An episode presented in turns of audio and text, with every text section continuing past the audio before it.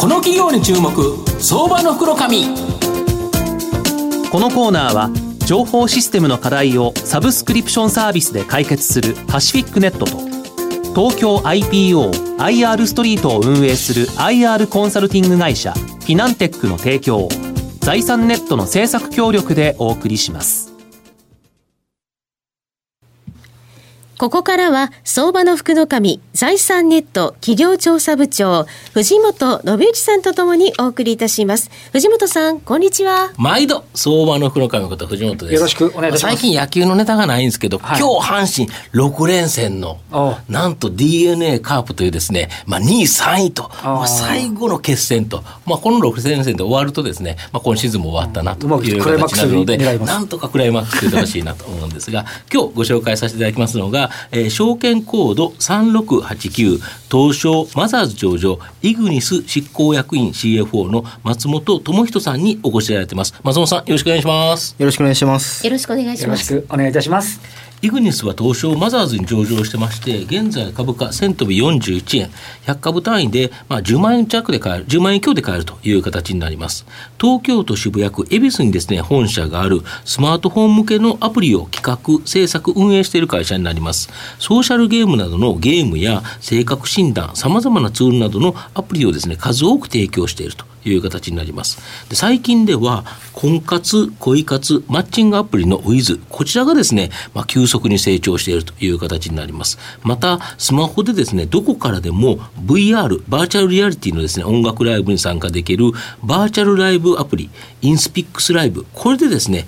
VR 分野に新規参入しているという企業になります。あの、松本さん、御社は数多くのですね、スマホアプリを企画開発運営されてるんですが、この最近では、まあ、先ほど申し上げた婚活、えー、恋活、マッチングアプリのウィズ、これが大人気なようなんですけど、この分野、ものすごい成長産業市場だそうですが。はい、そうですね。えー、近年ですね、20代、はい、30代の方々を中心に、はい、えー、マッチングアプリで、はい、えー、利用する方が続々と増えているといった状況にあります。うんで市場規模で見ても、2015年には120億円程度の市場規模だったんですが、はいうん、2019年には530億円といった規模まで成長している、そうなんですよ。で、2024年には1000億を超える規模に成長するといったデータも出ておりますので、うん、まあ、この分野は引き続き、え成長していくというふうに考えていますね。なるほど。やはりあれですよね、今、草食男性とかなんとかって言われるから、やっぱりなんか直接っていうのが、なんか嫌っていう、やっぱりネットを介してっていうのがやっぱ多いんですかね。そうですね、うん、まあ、直接の出会いの方が、うん、えー、まあ、会う方もいらっしゃると思うんですけれど、うん、まあ、一方でおっしゃったように、うん、えー、オンラインで最初は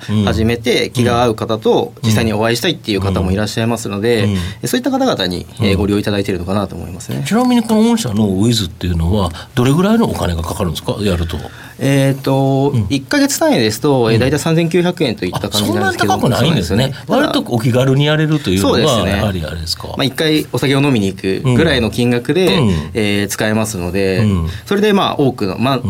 えー、実際に気が合う方に会うまで何人かの方とやり取りをして会うっていうことができますので、うん、そういった意味ではコストパフォーマンスが非常に意外になるんじゃないかなと思います。なるほど。要は合コンなんか行ってもなかなか難しかったらやっぱりウィズを使って、まあ、相手を探すっていうのが結構やっぱりトレンドになってきてるんですよね。そうですね、うん、はい。なるほど、はい。あとですねあのスマホアプリでどこからでもこのバーチャルリアリティの音楽ライブに参加できるバーチャルライブアプリ INSPIX LIVE。これどんなもんなんですか？ぶっちゃけ、えー、とそうですね、うん、えー、8月にリリースしたアプリになるんですけれど、うん。うん、えー、実際の音楽ライブ、はい、アーティストがやるライブですと,、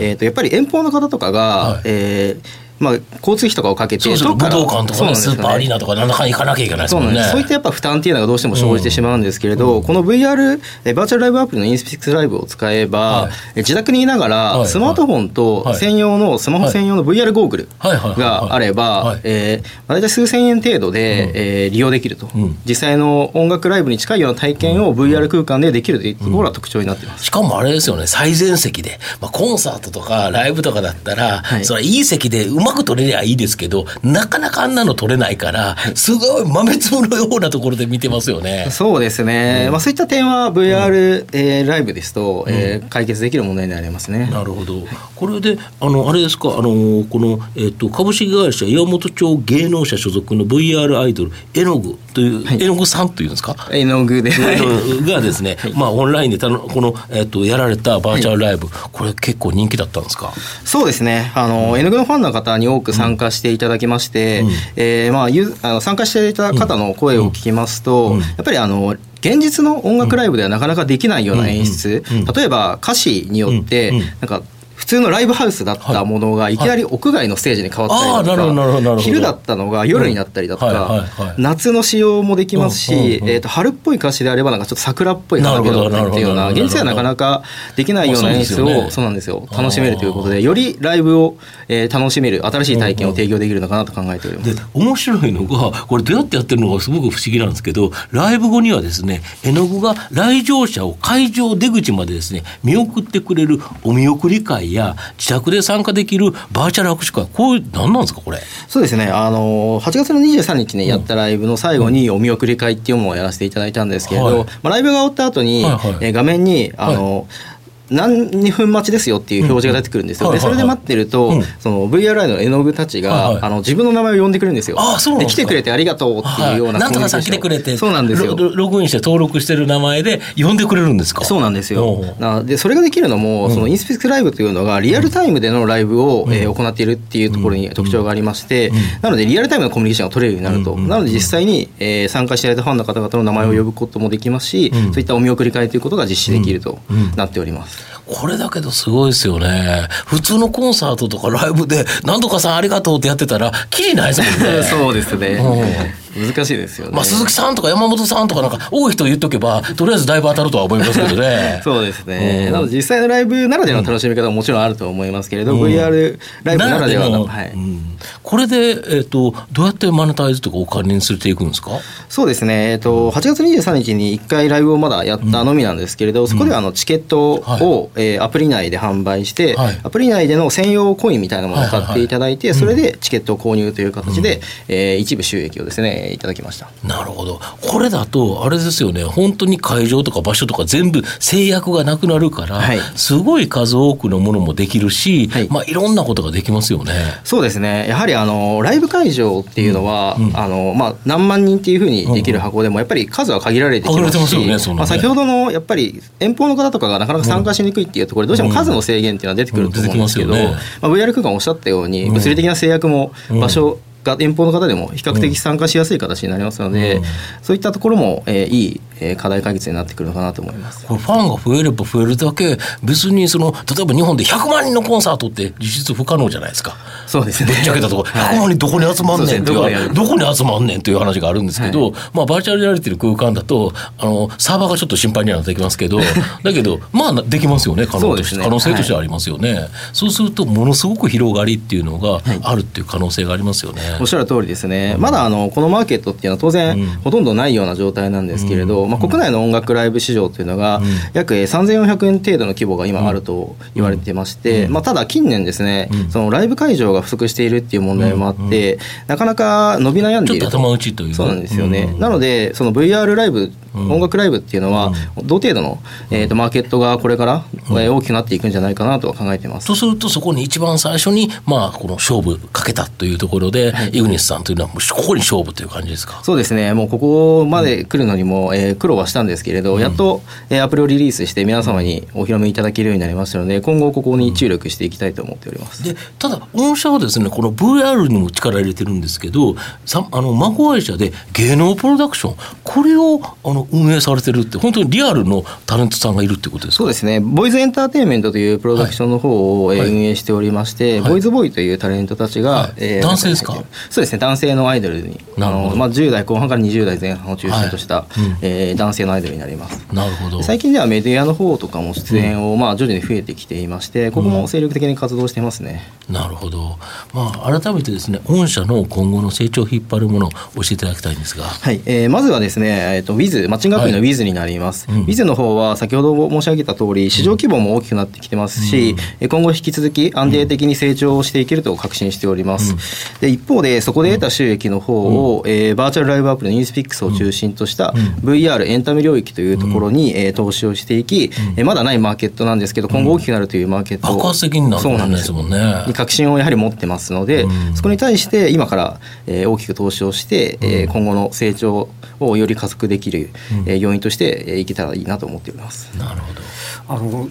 先ほどのそのウィズなんですけどあの見るとユーザー数200万人突破はいものすごい数だと思うんですけどあのちょっと 基本的にあのちょっとおじさんの質問になっちゃいますけどこれをどういうふうなそのやり取りをこのアプリ内で行われていいらっしゃるんですかね？そうですねまず、はいまあ、ダウンロードしていただいて、はい会員登録していただくと、えーまあ、男性であれば女性が何人かあの画面に出てきましてで、まあ、プロフィールとかを見ていいなと思った方に「いいね」っていうのボタンを押せるんですよ。うんうんでそれがその女性側に届きまして女性側もその男性が「いいね」が来た男性が見えるんですよね。でその男性のプロフィールを見ていいと思ったら、うん。マッチング。でそこからメッセージのやり取りという流れになりますね。なるほど。お互いいいね、いいねができた人同士が、あの、メッセージがやり取りできるとそうですね。ですか？でその中でもウィズの特徴としては、あの相性診断の方をふんだんに入れてましてなのでより相性がいい方とマッチングできるような仕組みっていうのを、えー定期的に入れております。なるほど。そうすると、やっぱりなんかマッチングして、あ嬉しいという形で、で、うまくいくと、やっぱりずっとという形ですか？そうですね実際にそれでまあお付き合いされたとか、結婚まで行かれたっていう方もいらっしゃいますね。なるほど。これおあのライバルとかっているいるんですか？このこの業界というか。そうですね、はいあのマッチングアプリの方はやっぱりいくつかありましてああるんですねはいうんそうですねでやっぱり御社の方がそのこの200万に突破するってことはだいぶノウハウがつ積まれてるっていうか。そうですねだいぶそのマッチングアプリの中では上位に、えー来ているかなと思います。まあ、だけどやっぱこれって多い方がなんとなくいいですもんね。そうですね、まあ、単純に出会い出会いの場で普通に考えたらいた方がいいいた方がいいですよね。そうですね。いっぱいから選べるわけじゃないですけど、いっぱいの人の方が、なんか相性がいい人が絶対いるはずですもんね。そうですね。でやっぱりこれが先ほどなんですけどマーケットが拡大してるってのはやっぱりそこに向かって皆さんが来てるっていうことの証左ということになりますかね。そうですね。やはり出会いがないっていうのは多分皆さん、あの一度は経験されたことがあると思うんですけど、やっぱりその職場とか限られたコミュニティでの出会いではなく、こういったマッチングアプリで、まあ、今まで出会ったことがないような方とも出会えるっていうような機会がご提供できているのかなと思いますあ。りがとうございます。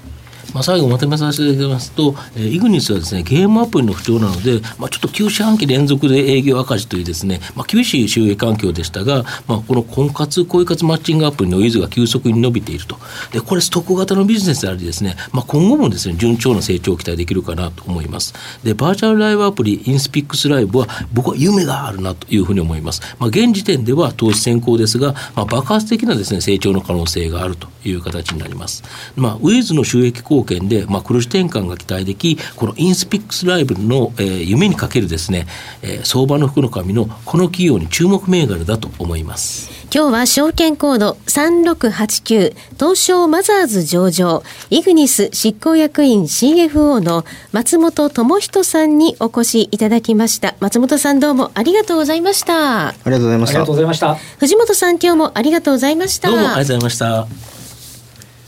IT の活用と働き方改革導入は企業の生命線。東証2部証券コード3021パシフィックネットは IT 機器の調達、運用保守、クラウド活用まで情報システム部門をサブスクリプション型サービスでサポートし、企業の IT 戦略を応援する信頼のパートナーです。取引実績1万社を超える IT サービス企業、東証2部証券コード3021パシフィックネットにご注目ください。この企業に注目、相場の福の神。こ